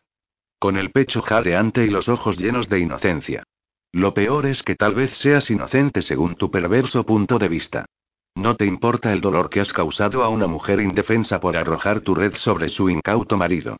Scarlett arqueó los labios en una involuntaria sonrisa de triunfo. Estaba furioso porque ella había conquistado a Midleton Courney. Lo había conseguido. Le había hecho confesar que estaba celoso. Ahora tendría que reconocer que la amaba. Ella le obligaría a decirlo. Pero en vez de esto, dijo Red. Me importa un bledo que te pongas en evidencia. En realidad, era bastante divertido observar cómo se convencía una mujer de edad mediana de que todavía era una joven irresistible. No puedes pasar de los 16 años, ¿verdad, Scarlett? El colmo de tu ambición es ser eternamente la bella del condado de Clayton. Pero hoy, el juego ha dejado de ser divertido, gritó. Scarlett se echó atrás ante el súbito estallido. Él cerró los puños, visiblemente para contener su furia. Al salir de la iglesia esta mañana, prosiguió, bajando la voz, un viejo amigo, que también es primo mío, me llevó a un lado y se ofreció a ser mi padrino cuando me bata en duelo con Midleton Courney. No dudaba de que esta era mi intención. Con independencia de lo que haya de verdad en el asunto, a su juicio debíamos defender tu buen nombre, por mor de la familia. Scarlett mordió el labio inferior con sus blancos dientecitos. ¿Y qué le dijiste? Exactamente lo mismo que voy a decirte a ti. Un duelo no será necesario. Mi esposa no está acostumbrada a la vida de sociedad y ha actuado, por pura ignorancia, de una manera que podía ser mal interpretada. La instruiré sobre lo que se espera de ella. Avanzó rápidamente el brazo, como una serpiente presta a morder, y cerró la mano con fuerza sobre la muñeca de Scarlett. Lección número uno, dijo. La atrajo hacia sí con un brusco tirón. Scarlett quedó apretada sobre su pecho, con el brazo retorcido hacia arriba detrás de la espalda. La cara de Red estaba encima de la suya, fijos sus ojos en los de ella. No me importa que todo el mundo crea que soy un cornudo, mi querida y amante esposa, pero nadie me obligará a batirme en duelo con Midleton Courney. El aliento de él era cálido y salobre en la nariz y los labios de ella. Lección número dos, dijo. Si matase a ese imbécil, tendría que huir de la ciudad para que no me ahorcasen los militares, y esto sería un grave inconveniente para mí. Y ciertamente, no tengo intención de convertirme en un blanco fácil para él. Por casualidad, podría acertar y herirme, lo cual sería otro inconveniente. Scarlett quiso golpearle con la mano libre, pero él se la sujetó con facilidad y se la retorció junto a la otra. Sus brazos eran como los barrotes de una jaula que la aplastaban contra él. Y ella sintió que la humedad de la camisa de red se filtraba hasta su piel a través de la tela del camisón. Lección número 3, dijo Red. Sería una estupidez por mi parte, e incluso por la de un imbécil como Courtney, poner la vida en peligro para salvar de la deshonra a una almita tan poco honrada como la tuya. Por consiguiente, lección número 4. Seguirás mis instrucciones sobre comportamiento en público hasta que termine la temporada. Nada de manifestaciones de pesar, querida. No es tu estilo, y solo añadiría leña al fuego de las habladurías. Llevarás alto la rizada cabeza y continuarás tu desaforada búsqueda de la juventud perdida. Pero distribuirás tus atenciones más equitativamente entre la encandilada población masculina. Me encantará aconsejarte sobre el caballero a quien tienes que favorecer. En realidad, insistiré en aconsejarte. Le soltó las muñecas y la sujetó por los hombros, apartándola de sí. Lección número 5. Harás exactamente lo que yo te diga. Alejada del calor del cuerpo de Red, el húmedo camisón de seda era como hielo sobre los pechos y el estómago de Scarlett. Cruzó los brazos para entrar en calor, pero fue inútil. Su mente estaba tan helada como su cuerpo, y en ella resonaba claramente todo lo que había dicho él. A Red no le importaba su mujer y, se había estado riendo de ella y, solo le interesaba su propia conveniencia. ¿Cómo se atrevía? ¿Cómo se atrevía a reírse de ella en público y a denigrarla delante de sus familiares, a zarandearla en su propia habitación como a un saco de harina? Un caballero de Charleston era un concepto tan falso como un dama de Charleston. Tenían dos caras, eran embusteros, jugaban con dos barajas y Scarlett levantó los puños para pegarle, pero él la tenía todavía sujeta de los hombros, y sus manos contraídas cayeron inútilmente sobre el pecho de su marido. Se retorció para liberarse. Red levantó las palmas de las manos para parar sus golpes y brotó una risa ronca de su garganta morena. Scarlett alzó las manos y, solo para apartar de su cara los revueltos cabellos. Puedes ahorrarte el trabajo, Red Butler. No necesito tus consejos porque no estaré aquí para rechazarlos. Odio tu preciosa Charleston y desprecio a todos sus habitantes y, en particular, a ti. Me marcharé mañana. Se enfrentó a él, con los brazos en jarras, erguida la cabeza, levantada la barbilla. Su cuerpo temblaba visiblemente bajo la pegadiza seda. Red desvió la mirada. No, Scarlett, dijo. Su tono era helado. No te marcharás. Tu vida solo serviría para confirmar tu culpa, y aún tendría que matar a Courtney. Me coaccionaste, Scarlett, para que dejase que te quedaras durante la temporada social, y te quedarás. Y harás lo que yo te diga, y fingirás que lo haces a gusto. O juro ante Dios que romperé, uno a uno, todos los huesos de tu cuerpo. Se dirigió a la puerta. Con la mano en el tirador, miró hacia atrás y sonrió, burlón, y no trates de pasarte de lista, querida. Estaré observando todos tus movimientos. Te odio. Gritó Scarlett cuando se estaba cerrando la puerta. Y al oír girar la llave en la cerradura, arrojó contra la puerta el reloj de la repisa de la chimenea y después el urgón. Demasiado tarde.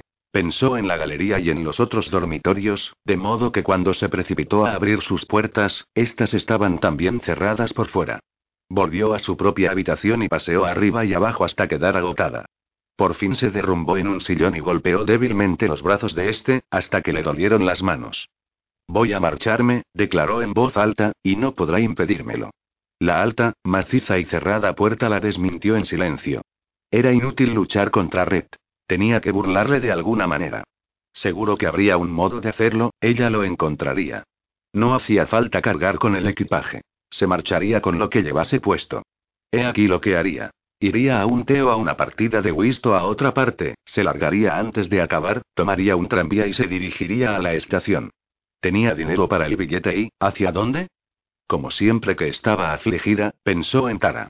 Allí había paz y nueva fuerza y estaba Suellen. Si Tara fuese suya, solo suya y vio de nuevo lo que había soñado despierta al visitar la plantación de Julia Ashley. ¿Cómo había podido tirar Carré en su parte de aquel modo? Scarlett irguió de golpe la cabeza como un animal selvático al oler agua. ¿De qué le servía al convento de Charleston poseer una parte de Tara? Las monjas no podrían venderla aunque hubiese un comprador, porque Will no se avendría a esto, y tampoco ella. Tal vez obtenían la tercera parte de los beneficios de la cosecha de algodón, pero ¿cuánto podía eso significar? En el mejor de los casos, 30 o 40 dólares al año. Bueno, no desaprovecharían la oportunidad de vendérsela a ella. Red quería que se quedase, ¿no? Pues bien, se quedaría, pero solo si él la ayudaba a conseguir la tercera parte de Tara correspondiente a Carrien. Entonces, con dos tercios en sus manos, ofrecería a Will y a Suellen comprar la parte de esta.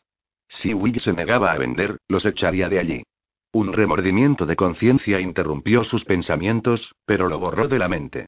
¿Qué importaba lo mucho que Will amase a Tara? Ella la amaba todavía más. Y la necesitaba.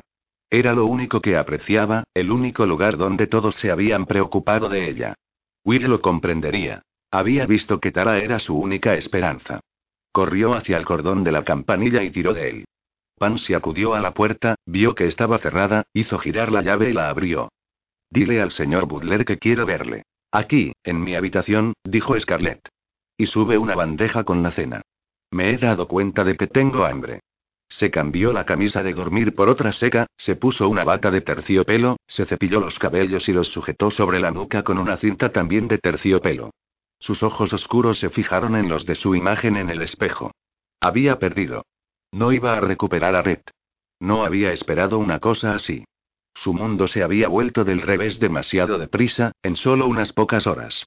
Todavía le daba vueltas la cabeza de resultas de la impresión que le había causado lo que le había dicho Sally Breuton. No podía permanecer en Charleston después de lo que había oído. Sería como tratar de construir una casa sobre arenas movedizas. Se apretó la frente con las manos, como para contener el torbellino de confusos pensamientos. No podía poner orden en las muchas cosas que giraban a la vez en su cerebro. Tenía que haber una en la que pudiese concentrarse. Durante toda su vida, había triunfado cuando había prestado toda su atención a un solo objetivo. Tara y sería Tara. Cuando hubiese conseguido el control de Tara, pensaría en todo lo demás y, su cena, señora Scarlett. Ponía sobre la mesa, Pansy, y déjame sola. Llamaré cuando haya terminado. Sí. El señor Red dice que vendrá cuando haya acabado de comer. Vete. La expresión de Red era indescifrable, salvo por la fatiga que se reflejaba en sus ojos. ¿Querías verme, Scarlett? Sí.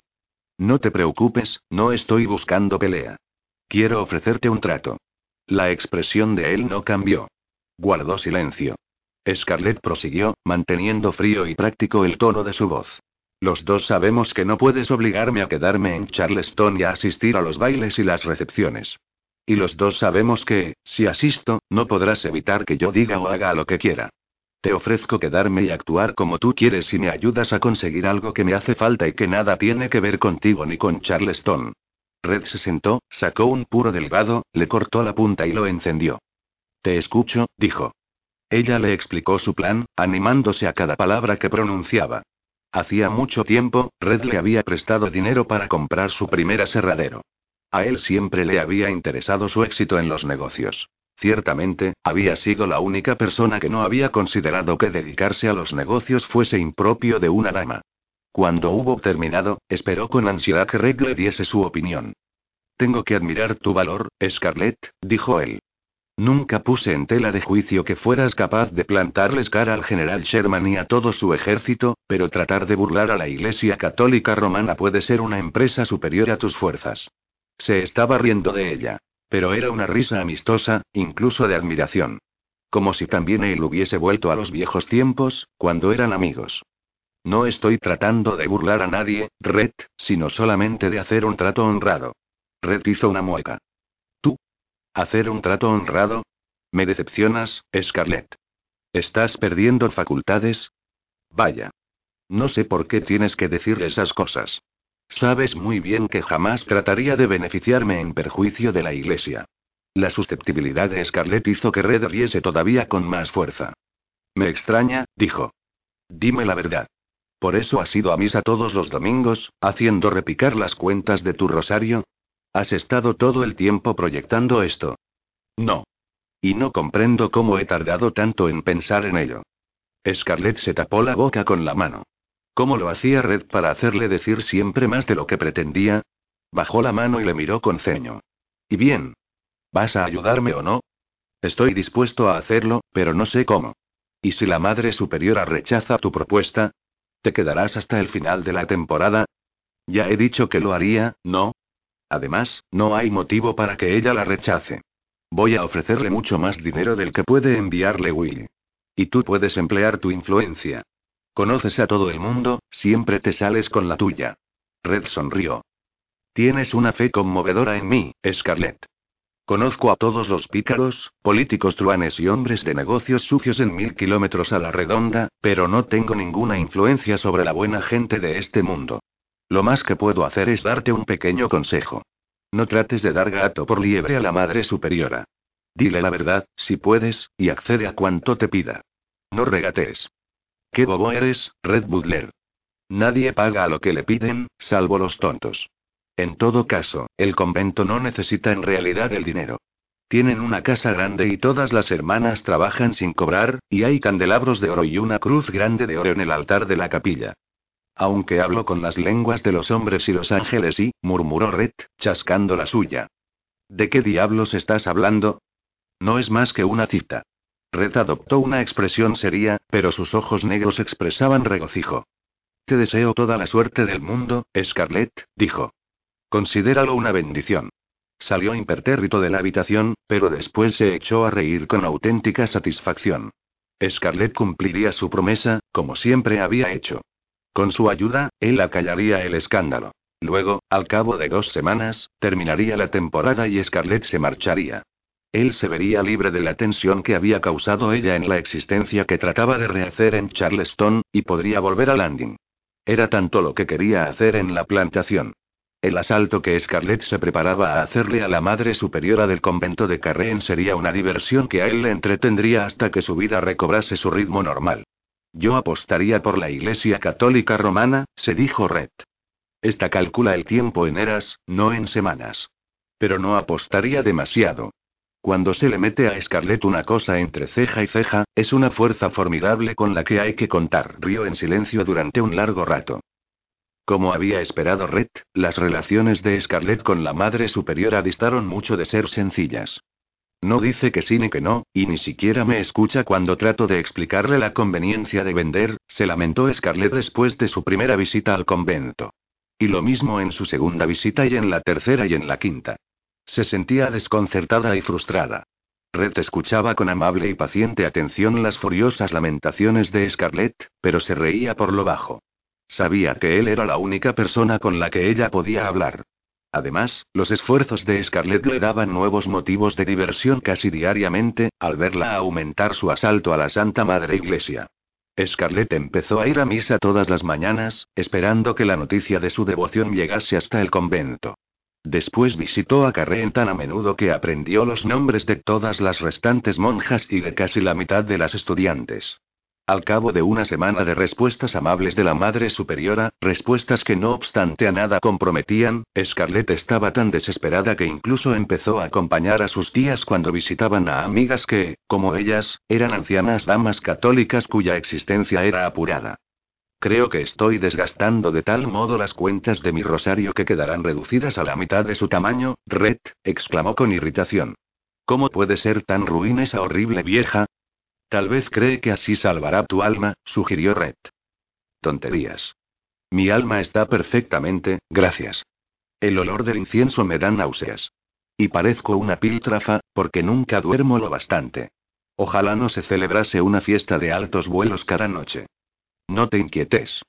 Esas ojeras te dan un aire espiritual, seguramente impresionan enormemente a la Madre Superiora. Oh, Red, qué cosas tan horribles dices. Tengo que ir a empolvarme inmediatamente. En realidad, la falta de sueño empezaba a manifestarse en el semblante de Scarlett. Y la frustración trazaba pequeñas líneas verticales entre sus dejas. Todos los habitantes de la vieja Charleston comentaban la actitud de Scarlett, que tomaban por una especie de fervor religioso. Scarlett era ahora una persona diferente. En las recepciones y los bailes se mostraba cortés pero abstraída. La bella tentadora se había retirado. Ya no aceptaba invitaciones para jugar al whist y había dejado de visitar en los días de recibo a las damas a quienes solía frecuentar. Yo creo que hay que honrar a Dios, dijo un día Sally Breuton. Incluso renuncio a cosas que realmente me encantan durante la cuaresma, pero creo que Scarlett va demasiado lejos. Exagera. Emma Anson no estaba de acuerdo. Yo la tengo ahora en mucho mejor concepto que antes. Ya sabes que consideraba una tontería la protección que le brindabas, Sally. Scarlett era, a mi modo de ver, una ignorante y vana arribista. Ahora me desdigo de buen grado. Hay algo admirable en las personas que tienen serias convicciones religiosas. Aunque sean papistas. Durante la segunda semana del asedio de Scarlett, la mañana del miércoles amaneció oscura, fría y lluviosa. No puedo ir andando al convento con este aguacero, gimió. Destrozaría mi único par de botas. Pensó con añoranza en Ezequiel, el antiguo cochero de los Butler, que había aparecido, como un genio surgido de una redoma, en las dos noches de lluvia en que la familia se disponía a salir. Todas esas pretensiones de Charleston son tontas y repelentes. Pero las aceptaría hoy si pudiese viajar en un carruaje seco y abrigado. Pero no puedo. Sin embargo, tengo que ir y, por consiguiente, iré. La Madre Superiora ha salido esta mañana temprano para Georgia, para una reunión en el Colegio de la Orden, dijo la monja que le abrió la puerta del convento. Nadie sabía exactamente cuánto duraría la reunión. Tal vez un día, o varios, o tal vez una semana o más. Yo no dispongo de una semana o más, gritó Scarlett para sus adentros. Ni siquiera puedo perder un día, volvió a casa chapoteando bajo la lluvia. Tira esas malditas botas, ordenó a Pansy. Y tráeme alguna ropa seca. Pansy estaba todavía más empapada que ella. Con un ostentoso acceso de tos, salió cojeando para cumplir las órdenes de Scarlett. Debería azotar a esa chica, dijo Scarlett para sí. Pero estaba más afligida que irritada. Por la tarde, dejó de llover. Eleanor y Rosemary decidieron ir de compras a la calle King. Scarlett no quiso acompañarlas. Permaneció sentada en su habitación, rumiando, hasta que le pareció que las paredes le caían encima, y entonces bajó a la biblioteca. Tal vez estaría Red allí y la consolaría un poco. No podía hablar con nadie más de su fracaso, porque a nadie más había contado lo que estaba haciendo. ¿Cómo va la reforma de la Iglesia Católica? preguntó él arqueando una ceja. Ella refirió, indignada, la huida de la Madre Superiora. Él emitió unos sonidos de simpatía mientras cortaba y encendía un delgado cigarro. Saldré a fumar a la galería, dijo él, cuando la punta del cigarro brilló a su satisfacción. Ven a tomar un poco el aire. El chaparrón ha traído de nuevo el verano. Y ahora que la tormenta se ha alejado hacia el mar hace mucho calor. La luz del sol era cegadora al salir de la penumbra del comedor. Scarlett se resguardó los ojos con la mano y respiró el húmedo perfume del verde jardín, el aroma salobre del puerto y el olor penetrante y varonil del humo del cigarro. De pronto se dio viva cuenta de la presencia de Red. Estaba tan agitada que se apartó varios pasos, y cuando él habló tuvo la impresión de que lo hacía desde una gran distancia. Creo que el colegio que tienen las hermanas en Georgia está en Savannah. Podrías ir allí después de Santa Cecilia, para el cumpleaños de tu abuelo. Tus tías han insistido bastante en que lo hagas. Si la reunión eclesiástica es importante, asistirá el obispo. Tal vez tendrás más suerte con él. Scarlett trató de pensar en la sugerencia de Red, pero no podía concentrarse estando él tan cerca. Era extraño que se sintiese tan tímida, después de haberse hallado últimamente tan cómoda en su compañía. Él estaba apoyado en una columna fumando plácidamente. Lo pensaré, dijo Scarlett, y salió corriendo antes de echarse a llorar. ¿Qué diablos me pasa? Pensó mientras brotaban lágrimas de sus ojos. Me estoy convirtiendo en una niña llorona, precisamente en la clase de criatura que tanto desprecio. ¿Qué importa que tarde un poco más en conseguir lo que quiero? Tendré Tara y también a Red, aunque tarde 100 años. 29. Vaya un fastidio. Dijo Eleanor Butler. Le temblaban las manos al servir el té. Una arrugada hoja de papel fino yacía en el suelo junto a sus pies. El telegrama había llegado mientras Rosemar y ella estaban de compras. El primo Townsend de Linton y su esposa venían de Filadelfia para visitarlos. Y avisan con solo dos días de anticipación. exclamó Eleanor. ¿Os imagináis? Se diría que nunca oyeron hablar de la guerra. Se alojarán en una habitación del Hotel Charleston, mamá, dijo Red en tono apaciguador, y los llevaremos al baile. No estará tan mal. Será horrible, dijo Rosemary. No veo ninguna razón para que tengamos que ser amables con los Yankees. Porque son parientes nuestros, dijo severamente su madre. Y serás sumamente atenta con ellos. Además, tu primo Townsend no es yankee. Combatió con el general Lee. Rosemar y frunció el ceño y guardó silencio. Eleanor empezó a reír. No debo quejarme, dijo. Será divertido ver el encuentro entre Townsend y Henry Urack. Townsend es bizco y Henry tiene los ojos desviados hacia afuera. ¿Creéis que podrán darse la mano? Los Ellington no están tan mal, pensó Scarlett, aunque una no sabe dónde mirar al hablar con el primo Townsend su esposa Anna no era tan hermosa como había anunciado Eleanor, y esto resultaba agradable. Sin embargo, su traje de baile de brocado de color rubí y gris perla y su collar de brillantes hicieron que Scarlett se sintiese desaliñada con un usado vestido de terciopelo burdeos y sus camelias. Gracias a Dios, era el último baile y el fin de la temporada. Habría llamado embustero a cualquiera que me hubiese dicho que podía cansarme de bailar, pero estoy más que harta de esto. Oh, si al menos hubiese arreglado lo de cara. Siguiendo el consejo de Red había decidido ir a Savannah, pero la perspectiva de un día tras otro con sus tías era insoportable y, por ello, resolvió esperar a que la Madre Superiora regresase a Charleston. Rosemary se marcharía de visitar a la señorita Julia Ashley, lo cual era un consuelo. Y la señora Eleanor era siempre una buena compañera.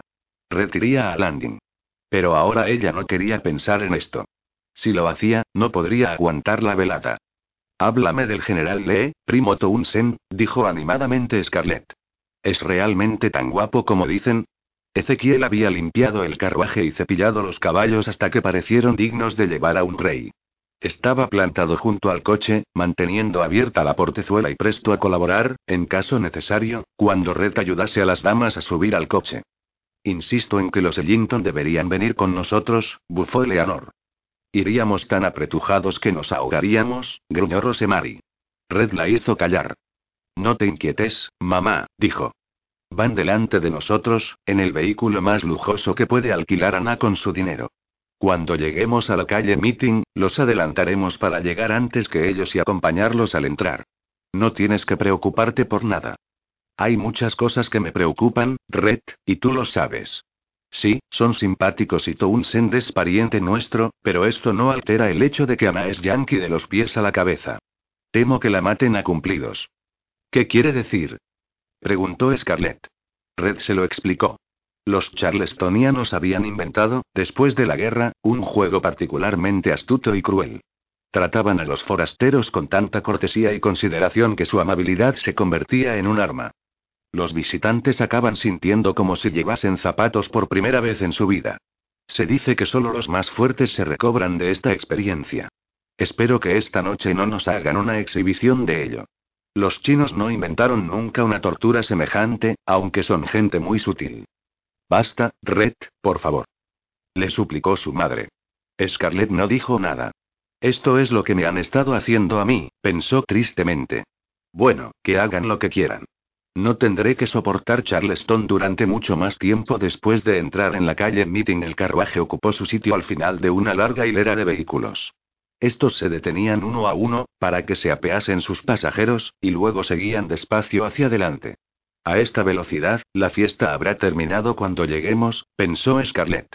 Miró por la ventanilla a la gente que iba a pie, seguidas las damas por sus doncellas con las bolsas de los zapatos de baile. Ojalá hubiésemos venido también andando. Sería delicioso respirar el aire tibio, en vez de estar apretujados en este pequeño y sofocante espacio. La sorprendió el fuerte toque de la campana de un tranvía a su izquierda. ¿Cómo puede funcionar un tranvía a estas horas? se preguntó. El servicio terminaba siempre a las nueve. Oyó las campanas de Saint Michael que sonaban dos veces. Eran las nueve y media. ¿No es bonito ver un tranvía que solo transporta personas vestidas para un baile? Dijo Eleanor Butler.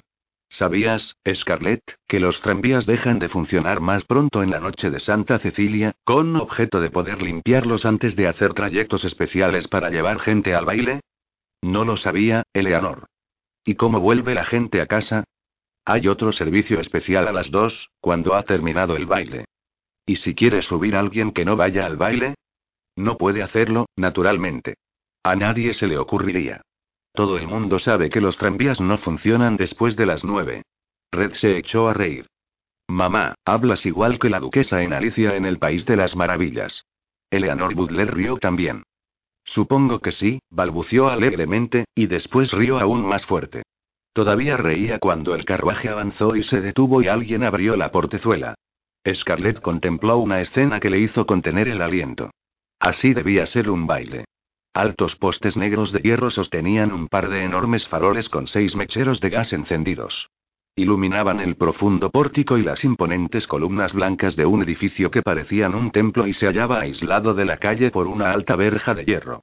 Una resplandeciente estera de lona blanca conducía desde el gastado bloque de mármol donde se apeaban los pasajeros de los coches hasta la escalinata del pórtico. Sobre todo ello, se había tendido un toldo también de lona blanca. ¿Quién iba a pensarlo? Dijo, maravillada, Scarlett. Se puede ir desde el coche hasta el baile mientras llueve a cántaros sin que te toque una gota de agua. Esto es lo que se pretende, con vino pero no se ha comprobado nunca. Porque nunca llueve en la noche de Santa Cecilia. Dios no puede permitirlo. Red. Dijo Eleanor Butler, sinceramente escandalizada. Scarlett sonrió a Red, satisfecha de que él pudiese tomar a broma algo que consideraba tan serio como este baile. Red le había hablado de él, de los años que hacía que se celebraba, todo parecía, en Charleston, tener una antigüedad de al menos un siglo, y de que sus organizadores eran todos hombres. Solo los varones podían ser miembros de esa sociedad. Baja, Scarlett, dijo Red. Aquí deberías sentirte como en casa. Este edificio es el Hibernian Hall.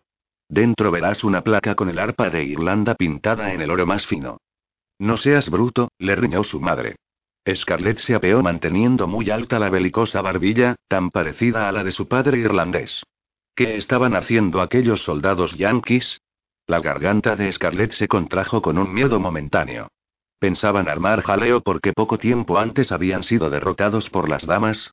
Entonces vio una muchedumbre detrás de ellos. Unas caras ansiosas que se movían de un lado a otro en su esfuerzo por distinguir a los personajes que se apeaban de los coches. Bueno, los yanquis contienen a la gente para abrirnos paso. Como si fueran criados, vigilantes o lacayos. Les está bien empleado. ¿Por qué no se largan de una vez? Nadie les hace ya caso, miró por encima de las cabezas de los soldados y sonrió alegremente a la multitud boquiabierta antes de descender del carruaje. Si al menos llevara un traje nuevo en vez de esta ropa vieja y tan usada. Tendría que sacarle el mejor partido.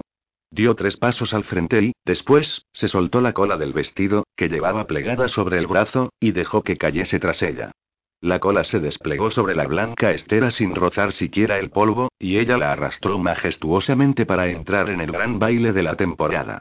Se detuvo en el vestíbulo, esperando a los demás.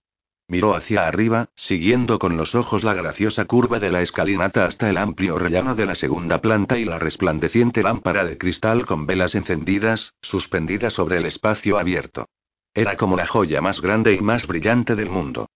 Aquí están los Ellington, dijo la señora Butler. Ven por aquí, Ana. Dejaremos nuestros abrigos en el guardarropa de señoras. Pero Ana Ellington se detuvo en seco en el umbral y se echó involuntariamente hacia atrás. Rosemar y Scarlett tuvieron que apartarse rápidamente a un lado para no chocar con la dama envuelta en brocado carmesí que estaba delante de ellas. ¿Qué había pasado? Scarlett estiró el cuello para ver. La escena se le había hecho tan familiar durante la temporada que no comprendía por qué había impresionado tanto a Ana. Varias señoras y muchachas estaban sentadas en un banco bajo, junto a la pared. Tenían las faldas arremangadas encima de las rodillas y los pies sumergidos en barreños de agua jabonosa. Mientras charlaban y reían entre ellas, sus doncellas les lavaban, secaban y empolvaban los pies. Después les ponían las remendadas medias y las calzaban con los escarpines de baile. Era la rutina regular de todas las mujeres que habían recorrido las polvorientas calles de la ciudad antes de asistir a los bailes de la temporada. ¿Qué esperaba la señora Yankee? ¿Que las damas bailasen con botas? Scarlett dio un cogazo a la señora Ellington. Estás obstruyendo la puerta, le dijo. Ana se disculpó y entró. Eleanor Butler, que se había estado arreglando unas horquillas ante el espejo, se volvió hacia ellas. Bueno, dijo. Creí, por un momento, que os había perdido. No había observado la reacción de Ana. Quiero que conozcas a Sheva. Ella te atenderá en todo lo que necesites esta noche. La señora Ellington se dejó conducir, sin protestar, hasta el rincón de la estancia donde la mujer más gorda que había visto jamás se hallaba sentada en un ancho, gastado y descolorido sillón de orejas, tapizado de brocado de un color dorado solo ligeramente más claro que su piel. Sheva se levantó de su trono para ser presentada a la invitada de la señora Butler. Y a la nuera de la señora Butler. Scarlett se adelantó apresuradamente, deseosa de conocer a la mujer de la que tanto había oído hablar. Sheva era famosa. Todo el mundo sabía que era la mejor costurera de Charleston. Cuando era esclava de los Rutledge, le había enseñado el oficio la modista que la señora Rutledge había traído de París para que confeccionase el traje de novia de su hija. Sheva todavía cosía para la señora Rutledge, su hija y unas cuantas damas selectas de su elección. Sheva podía convertir los harapos y los sacos de harina en creaciones tan elegantes como las del Godeis Ladies Book. Bautizada reina de Saba por el predicador laico que era su padre, era ciertamente una reina en su propio mundo.